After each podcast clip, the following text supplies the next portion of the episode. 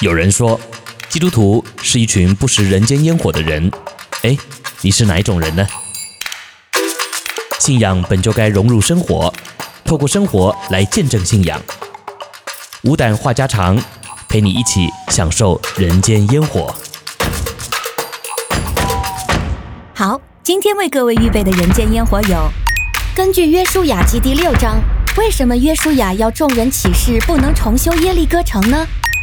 如何理解以赛亚书六十五章二十节，有百岁死的罪人算被咒诅？如何理解圣父圣子，他们从亘古就有，不是被造的？耶稣是地上的名字，基督是从死里复活后的名字，是这样的吗？因为台上讲道的牧师是党员，信徒就该离开教会吗？家常便饭已备齐，客官请上座。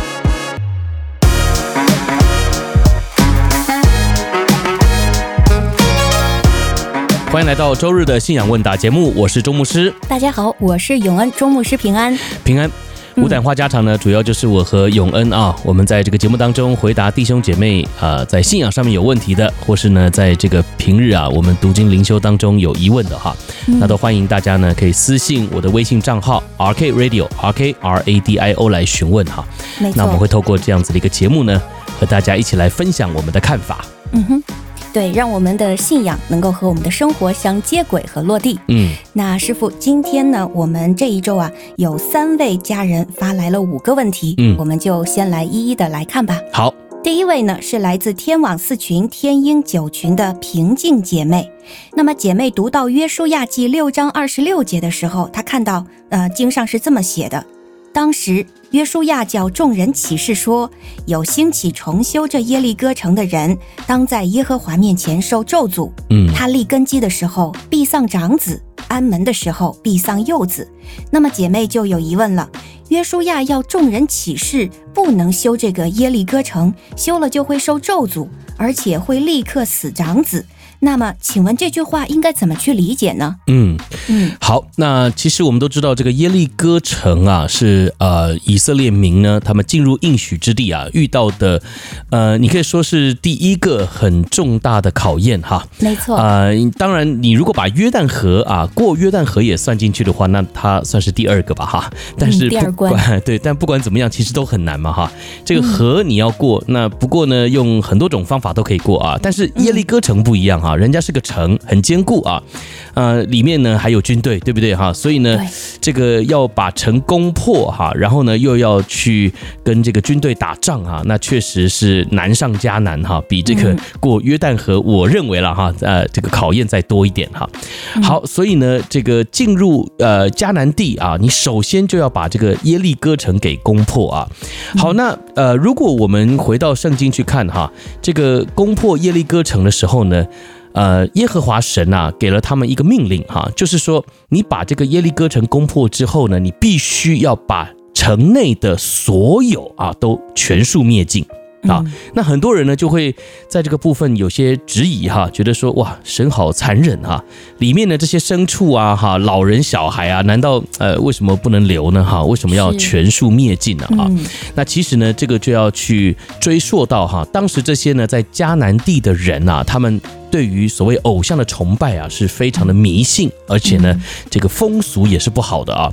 那呃，我光讲一个，大家可能就已经啊受不了了哈，觉得令人发指啊。就是他们通常呢，在献祭的仪式的过程当中啊，拿的呢不是牲畜啊，拿的呢是这个婴孩啊，是活的婴孩哈。你想想啊，这很残忍，对吧哈？对。这个如果你要献祭嘛，那拿个牲畜啊，有时候我们现在呢都觉得有点残忍了，对不对？对哈，这个活的牲畜啊，牛啊、羊啊，牵到这个圣殿当中宰杀啊，那这确实，以前我们在这个乡下哈，我们过年过节哈，都会吃这个鸡啊、鸭，对不对哈？嗯。那这个长辈们呢，其实就会在这个厨房的外面啊去宰杀啊。嗯。那我们这些小朋友在外面看看呢啊，也是于心不忍啊哈。没错，呃，刚才还蹦蹦跳跳的这个鸡啊鸭哈，甚至有些宰这个猪的啊，哇，那很血腥啊，其实。啊，那个猪叫声那简直是 让人觉得非常的痛心啊。就杀猪的声音嘛，对不对哈？呃，杀猪的声音不是不是人叫的哈，是猪叫的哈。好，所以呢，现在即便啊是用这个电子的宰杀啊，好像比较人道啊，可是呢，这个画面流出来啊，我我相信很多人也是不忍心看的哈。好，所以话讲回来，连这个牲畜你都不忍心看哈，你都觉得很残忍哈，更不用说当时的献祭啊，是拿这个活的婴孩啊献上啊，那其实是非常惨绝人寰的啊。那耶和华神爱他们到一个地步，也不断的还容忍这样的行为。啊，比如说啊，在这个约旦河西的这个亚摩利人哈，他们有这样子的一个习俗，长达四百多年之久啊。哇！那神呢，还是不断给他们机会悔改哈。你想想看啊，这个用婴孩献祭哈，不要说什么四百年哈，你杀一个哈都天理不容。对不对哈？但是神容忍他们长达四百多年啊，所以呢，基本上神为什么现在要这些以色列民啊，把耶利哥城攻破之后呢，一件不留啊，全部得要呃杀死啊，全部呢得要烧毁啊？原因就在这里啊，因为神的怒气啊已经满盈了啊，他就认为说这个耶利哥城的时候到了啊，我不能够再容忍他们了啊。那所以大家如果带着这样子的一个心态哈。我们再回来看这一题啊，为什么啊？这个当耶利哥城被攻破之后呢，神要立下这样子的一个咒诅呢，去阻挡人不能够去重修耶利哥城啊。那如果你修了，就会受咒诅啊。那我想呢，这个大家应该就很容易理解了哈，因为这个城代表的就是。得罪耶和华神的一个城啊，里面的民都是得罪神的啊。那今天呢，象征神的选民啊，其实他们就是神的选民嘛哈。去攻破了这个耶利哥城之后呢，也就代表了神的审判临到啊。那审判判了就判了嘛，就表示说他们真的是罪有应得啊。所以呢，基本上如果之后有人要再重修耶利哥城啊，那在这个属灵的寓意上面呢，就代表说，哎，那我过去的这些啊所犯的罪啊，好像我们就可以重新再回到这个犯罪的现场哈，或者是我们可以重新呢在啊做之前他们做过的事情啊，因为你不要忘记了哈，其实我们纵观整个圣经的历史呢，以色列民即便进了迦南之后啊，还是受到了很多迦南地风俗的影响。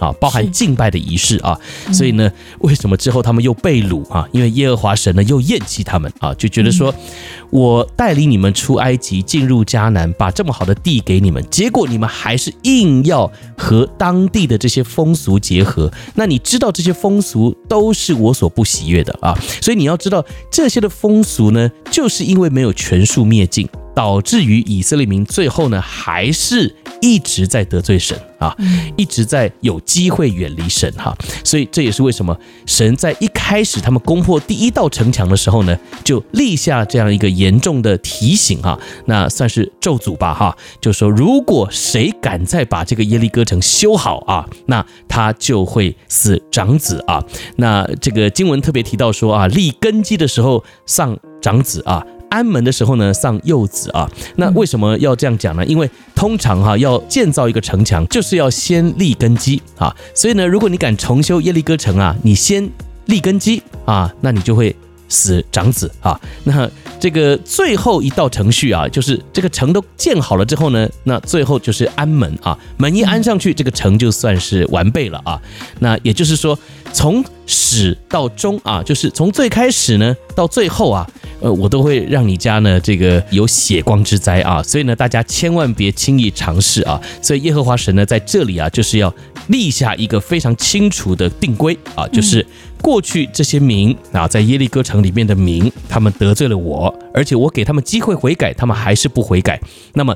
这个城在我眼前就要永远的被剔除啊，永远的除名啊，那没有人是可以再把它建立起来的。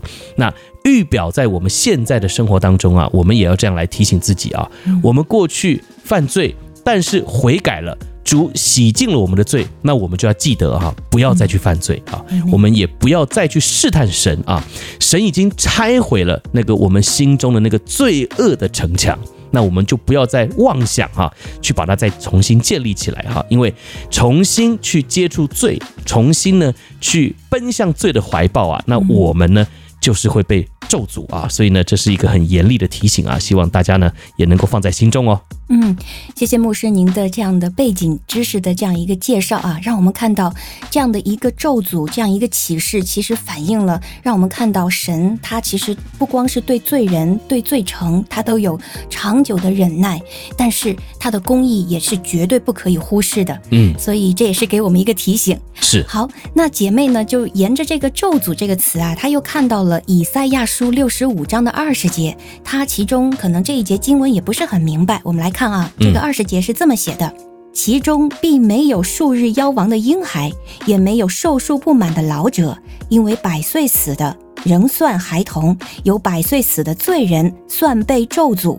嗯，那经文最后说有百岁死的罪人算被咒诅，那这和上面这个约书亚记啊六章二十六节中的咒诅是一样的意思吗？牧师，嗯，好，那我想呢，这个我们读圣经啊，一定是上下文得要看一看嘛，哈，没错。刚才我们看到的这个耶利哥城的部分呢，讲到的是他们要进迦南啊，遇到耶利哥城第一个关卡，对不对？然后我们又交代了这个耶利哥城里面的这个罪恶啊，是耶和华神所不喜悦的啊，所以要全数灭尽啊，所以有这样的咒诅。但是以赛亚书六十五章二十节这里讲的呢，啊，我邀请大家往前看一下哈，嗯，啊，这个第。第十七节，来，小勇帮我们念一下六十五章十七节。好的，呃，十七节说：“看呐，我造新天新地，从前的事不再被纪念，也不再追想。”嗯，好，所以呢，其实延续这个十七节之后所讲到的呢，就是一个新天新地的景象啊。嗯、你看呢、哦，我们再读二十五节，好不好？这个二十五节。好的，二十五节说：“豺狼必与羊羔同食，狮子必吃草，与牛一样。”尘土必作蛇的食物，在我圣山的遍处，这一切都不伤人，不害物。这是耶和华说的，这真是新天新地的景象啊，嗯、对吗？所以你看呢，二十五节用我们现在的这个光景来看，有可能发生吗？啊，豺狼必与羊同食，怎么可能啊？你知道我们在美国啊，其实呃地比较大，对不对哈？嗯、然后呢，这个家与家之间呢、啊，都还有蛮大的院子隔着啊。那加州算是挤的了啊，有些呃这个地方啊地更大哈，然后人更少哈，所以呢，这个野生动物啊，其实都在这个家中乱窜哈。那最近我们常常就会啊收到这个邻居的一些消息啊，说要小心啊，因为有所谓的这个豺狼啊。这个豺狼呢，会在这个家里面附近乱窜啊！你家如果有养这个小猫小狗啊，得要注意啊！所以这个很凶狠啊！有些人呢，就用这个摄像机啊，把豺狼去捕这个家猫哈，或者是家犬哈的这个画面呢拍下来，很惨啊！呃，就是很凶狠哈！所以这里你看，豺狼必与羊羔同食，羊羔就是小羊啊。对，这个豺狼应该是吃羊的啊，怎么会跟羊羔一起同居？呃，吃草呢？怎么可能？后面还说狮子必吃草，与牛一样啊？嗯，怎么可能嘛？对不对哈？好。所以啊，基本上啊，这样子的一个光景，就是将来在新天新地的光景。所以呢，刚才我们这个平静姐妹所说的啊，这个六十五章二十节呢讲到的这段经文啊，其实就是一个对于之后新天新地的描述啊。嗯，其中没有数日夭亡的婴孩，为什么？因为我们现在觉得数日就夭亡的婴孩呢，啊，很可怜。对不对哈？很遗憾啊，呃，这个寿数不满的老者啊，呃，这些其实都只是个形容了哈。在新天新地，我们就是永恒的生命了，哪有什么寿数不满嘛？啊，对不对？哪会什么百岁还要死啊？所以呢，如果有百岁死的罪人算被咒诅，意思是什么？就是等于这个人他没有得到永恒的生命啊，所以他。他还是有一天会死的啊，但在新天新地里面，整个光景都改变了啊，所以是不会遇见死亡的，是没有死亡的，没有眼泪的啊。大家呢，呃，在里面是很快乐的啊。所以呢，这个如果有百岁死的，你看圣经里面就称他为罪人。啊，那你在新天新地，你还是罪人，你其实等于就是没有进到新天新地里嘛。啊，你等于是没有领受到这个新天新地的祝福，那你就算是被咒诅了啊。所以呢，我想这个问题呢，呃，理解啊，其实也不难哈。主要呢，就是在强调啊，是在新天新地的光景啊，所以和之前呢这个约书亚记的六章二十六节讲到的咒诅啊，是截然不同的。嗯，没错，就是强调强调新天新地，它的这个新和我们现在在地上的这个生活是啊，真的是呃完全不一样的，嗯、也是值得我们期待的。是，嗯，好，谢谢牧师。那我们接下来再往后看啊啊，接下来的问题呢是恩惠姐妹提出来的，恩惠姐妹来自天网四群。第一个问题呢，她是这么说的啊，请牧师解释一下希伯来书的一章五节。那这一节经文是这么写的：所有的天使，神从来对哪一个说你是我的儿子，我今日生你；又指着哪一个说我要做他的父，他要做我的子。那么姐妹说。他对父神和子的理解不是很懂。那么圣父圣子从没有世界以前就有，从亘古就有。那父神不是被造的，子也不是被造的，他们都不是从母亲生的。那这个概念对姐妹而言啊，很难理解。呃，牧师能解释一下吗？嗯，好。那其实这里呢，啊、呃，是讲到说，所有的天使啊，都是服役的灵。啊，这个是希伯来书作者的一个解释啊，也就是说呢，大家可能在当时会觉得哇，天使能力很大啊，天使呢啊也是一个神的象征啊，毕竟呢他跟我们生活不在同一个维度里嘛，对不对哈？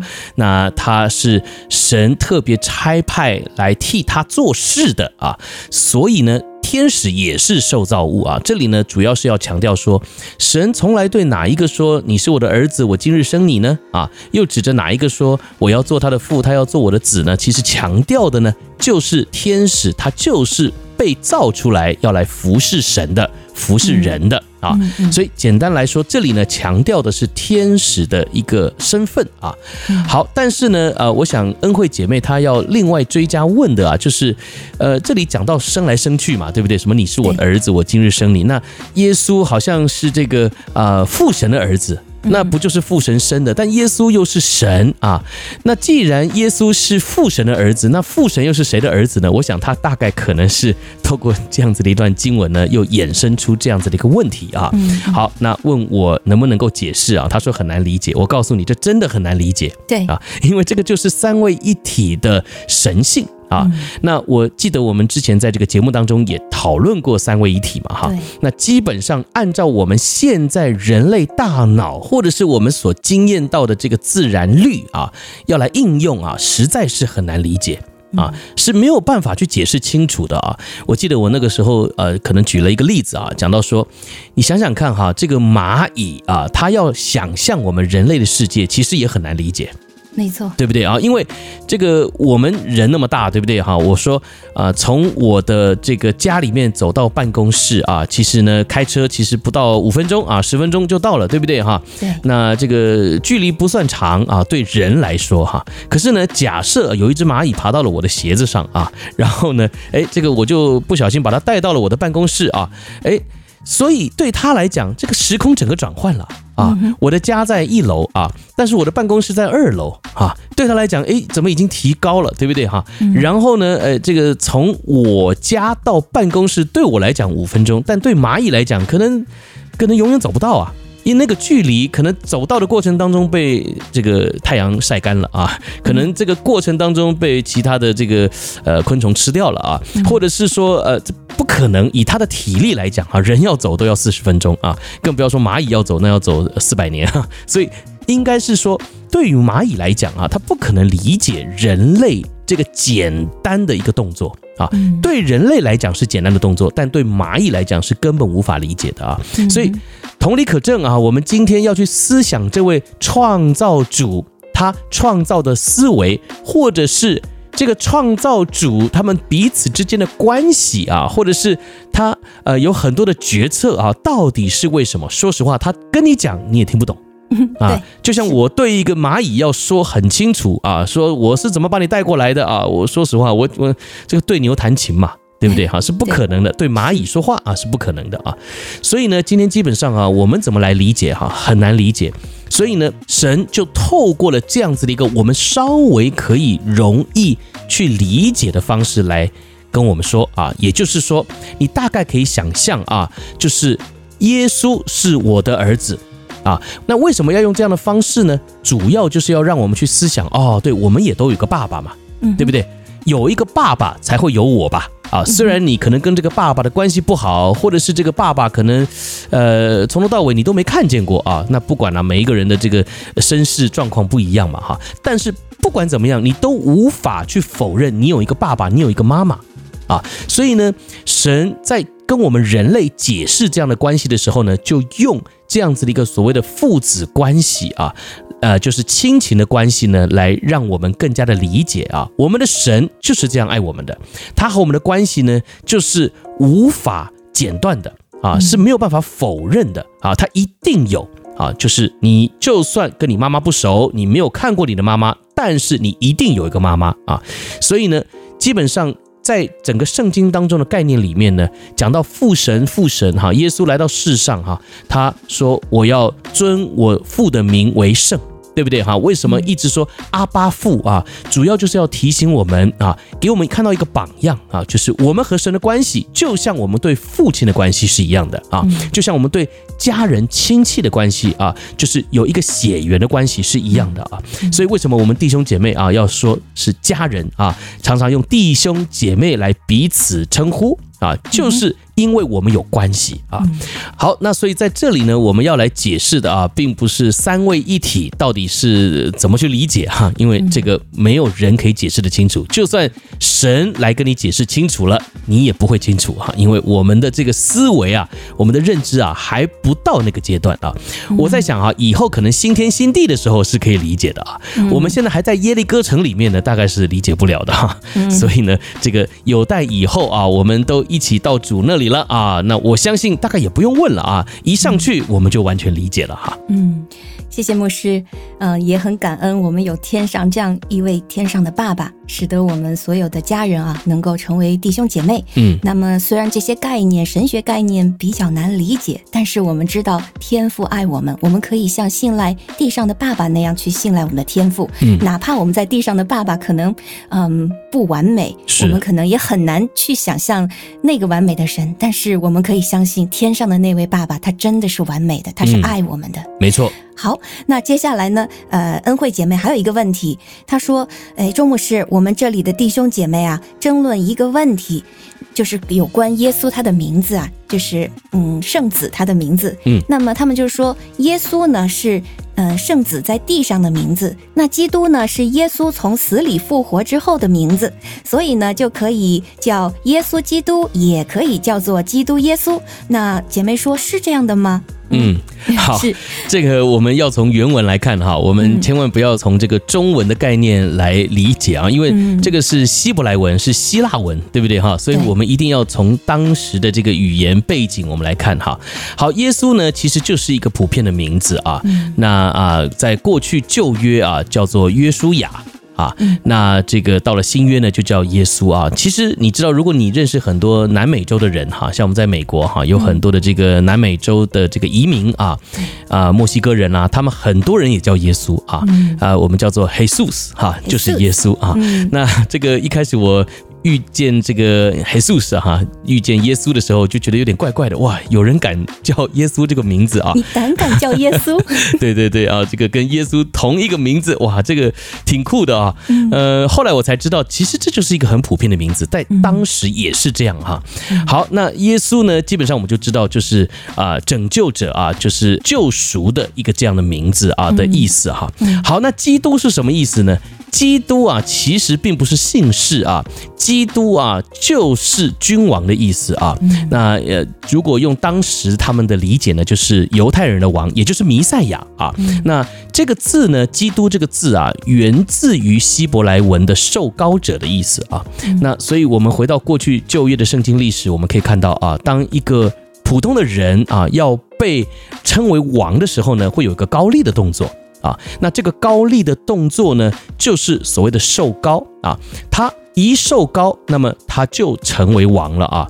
所以呢，这个受高者啊，就是基督啊。所以呢，为什么会有人这样讲哈？说耶稣是地上的名字，然后呢，从死里复活之后的耶稣呢，就叫做基督了啊。其实，呃，这个的理解啊是不对的啊。但是呢，这个的概念是对的啊，你先听一下啊，理解是不对的，也就是说，其实耶稣来到世上，他本来就是做王掌权的主嘛。他本来就是全能的神嘛，所以他本来就是君王嘛。基督，哎，就算他还没有来，他也是王啊。对不对？我们说他是万王之王，万主之主，他创造了宇宙万有，他还不是主吗？啊，所以并不是说他一定要完成了这个救恩的计划之后，他才被称为是君王，或是他才配被称为是君王，不是的，他本来就是荣耀的啊。所以呢，我说这个理解啊，必须要很清楚啊。那为什么会有人这样讲呢？就是因为如果你是从他完成了救恩的角度这样来看的话呢，那确实了哈，他这个完成了救恩计划之后呢。他就回到了父神的右边，坐在高高的这个宝座上嘛，哈。那他将来呢，要以君王的身份再来啊，所以呢，呃，我们称他为基督啊。但是我要说，其实他本来就是基督，他本来就是君王哈。基督不是姓啊，基督就是受膏者的意思，所以他本来就是受膏者。基督就是君王的意思，他本来就是君王啊，所以基本上呢，这个并不影响啊，是在天上还在地上啊，或者是说呢，他是上十字架之前呢，还是从死里复活之后哈，其实呃都一样了哈，只是如果你要很呃严格的来分的话呢，那你大概可以这样和人解释啊，就是说耶稣是。他在地上的这个名字啊，就是跟我们一般人都一样，他有个名字。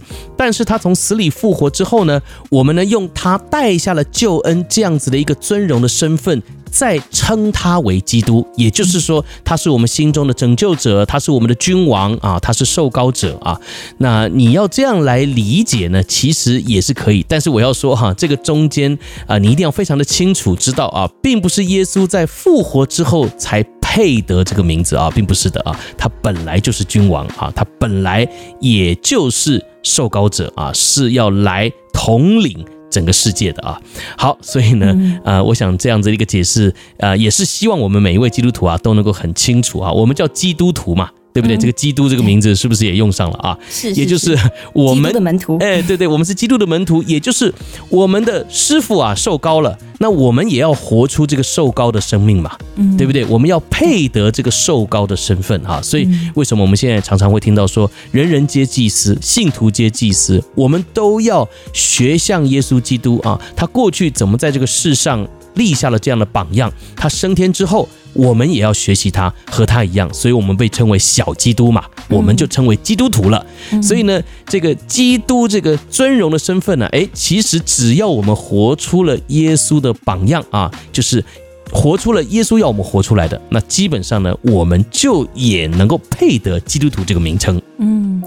谢谢师傅的解释啊！我想，如果恩惠姐妹没有提出来的话，我想可能很多家人也是迷迷糊糊的。但是经过您这一番解释，我想就更清楚了。所以这个问题的关键就在于，基督是耶稣，他一直就是他啊，亘古以来他的他的身份，他就是。君王是，其实我也想到，在我们的这个马太福音中，耶稣曾经有问他在地上的时候，他还活着的时候，他就问他的门徒，就说：“你们说我是谁？”嗯、然后当时西门彼得就说：“你是基督，是永生神的儿子。”是。那耶稣还回应他说：“这是天上的父指示他的。”是。所以我们就从这个经文也能够看出啊，这不光是他死而复生之后的名字，嗯，而是他一直以来就是这样的身份。嗯，没错。嗯，好，接下来师傅，我们来看。看最后一个问题，好好，这个问题呢是来自天网四群的光明之子势力防控提出来的。他说：“我所在的三自教会在台上讲道的牧师呢是一位共产党员。那有牧者认为，啊、呃，那么如果您是党员，那您可能就是无神论喽。那无神论者和敬畏神的信徒不能够同父一恶。”所以呢，就有人提议说要离开这个教会。那光明之子呢，他说他不知道该如何分辨。那我们应该怎么看呢？嗯，好，说实话呢，我没有参加过你的教会啊，所以呢，我没有办法去判定这位在台上讲到的牧师啊，共产党员牧师啊，他的信仰所传递出来的到底是不是有神啊？也就是说呢，如果今天。他是共产党员啊，可是呢，他心中有神啊。那或许啦，你说，哎，这个不符合逻辑啊，因为共产党就是无神嘛，哈，他怎么可以是共产党员，然后又有神呢？哈，其实老实讲啊，我个人认为这不冲突啊。也就是说，党呢，它是一个属于政治的范畴啊，也就这个国家要被管理的好，那是政治的事啊，和信仰没有什么关系。当然，因为在这个党中间可能有这个规定，就是如果你是党员，你就不能够有信仰哈。但是我还是要说啊。这个信仰是我心里面的一个信念啊，跟党到底有什么关系啊？跟党的规定到底有什么关系啊？或者是我这样讲吧哈，今天一个进监狱的人哈，他因为犯了错哈，得进监狱，然后呢，这个监狱给他有一个规定哈，说你进了监狱之后呢，你就不能够想外面的事。你进来以后，你就得要被关注啊！你不只是身体被关注，你的心思意念、心灵也得被关注啊！啊，然后呢，你就要很痛苦哈。我请问你，可能吗？你有可能去限制他进了监狱里面以后，然后不想外面的事吗？嗯，你不可能嘛，他要想你也是不知道的啊，呃他天天晚上他做梦还梦到了，对不对哈？梦到在外面吃牛排啊，梦到呢在外面和人家一起打牌，对不对哈？哎，都是牌哈。基本上他们没有办法限制的是内心的想法，他们可以限制你的人身自由，也就是规定在那里，规定你不可以去信耶稣。不可以去教会啊，不可以怎么样怎么样，他可以有一个外在形式的规定，但他没有办法规定你内里怎么想嘛啊，他没有办法规定你那里呃要相信有一位神啊，或者是他没有办法规定你在心里面默默的向神祷告，他都规定不了啊。所以今天我们回到这个问题啊，在台上讲到的牧师是共产党员，我想哈，很有可能是因为是三自教会的关系，是碍于一个规定。他必须是共产党员才能够站在讲台上面讲到啊，呃，如果我讲的不对，小勇可以更正我哈，因为毕竟我不是在国内的这个弟兄姐妹啊。但是呢，我的认知啊，大概就是因为你要在三字教会牧养，所以呢，你还是必须要在这整个政治的体系之下，那你就必须是共产党员啊。那问题现在可能就出在弟兄姐妹的认知跟理解啊，也就是说，哎。他在这个共产党所认可的教会里面来服侍啊，甚至站在台上讲道啊，那肯定他就应该是共产党员啦。好，那共产党员他又无神论，他凭什么讲道呢？好，所以呢，说实话哈，这个东西我们说是罗生门了哈，就是说他不讲你也不知道啊，他讲了你也可能不相信啊，所以问题都不是出在他到底是什么样的一个状态啊，问题是出在你听到他。口里所说的到底是什么？也就是当他站在讲台上的时候，你要懂得分辨他所传递的真理跟信息到底是不是圣经里面的话，嗯，到底是不是神要透过他，或者是到底是不是神要对教会说的话啊？那信徒要懂得分辨嘛。那你懂得分辨的原因就是你自己得读圣经啊。所以，如果你读了圣经，你听了这位在台上讲到的牧师，即便他是共产党员，但是你听不出他有什么在真理上的谬误啊，没有错误，而且呢，呃，也不是这个歪理哈，也不是异端，那基本上他所讲的，你还是可以听啊，啊，没有任何的问题啊，啊，但是如果他在台上很明显的就是在传递一个无神论的信仰。手握着圣经，站在基督教堂的讲台上面，但是却不承认有神。那当然，你应该要做出一个明智的决定啊，也就是所谓的信与不信不能同负一恶啊。他站在讲台上面就不讲神要他讲的信息，你别说共产党员了啊，就连我今天是。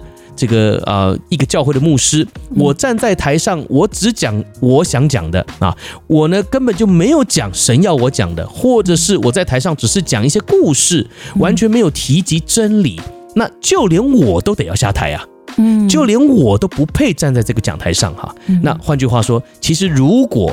你遇到一个这样的牧师，就算他不是党员，我就这样讲好了，可能是家庭教会的牧者啊，他不是党员，可以了吧？但是如果家庭教会的牧者，他也没有按着真理传讲，他甚至是在讲一些偏颇的教义道理，那你也得离开这个教会啊。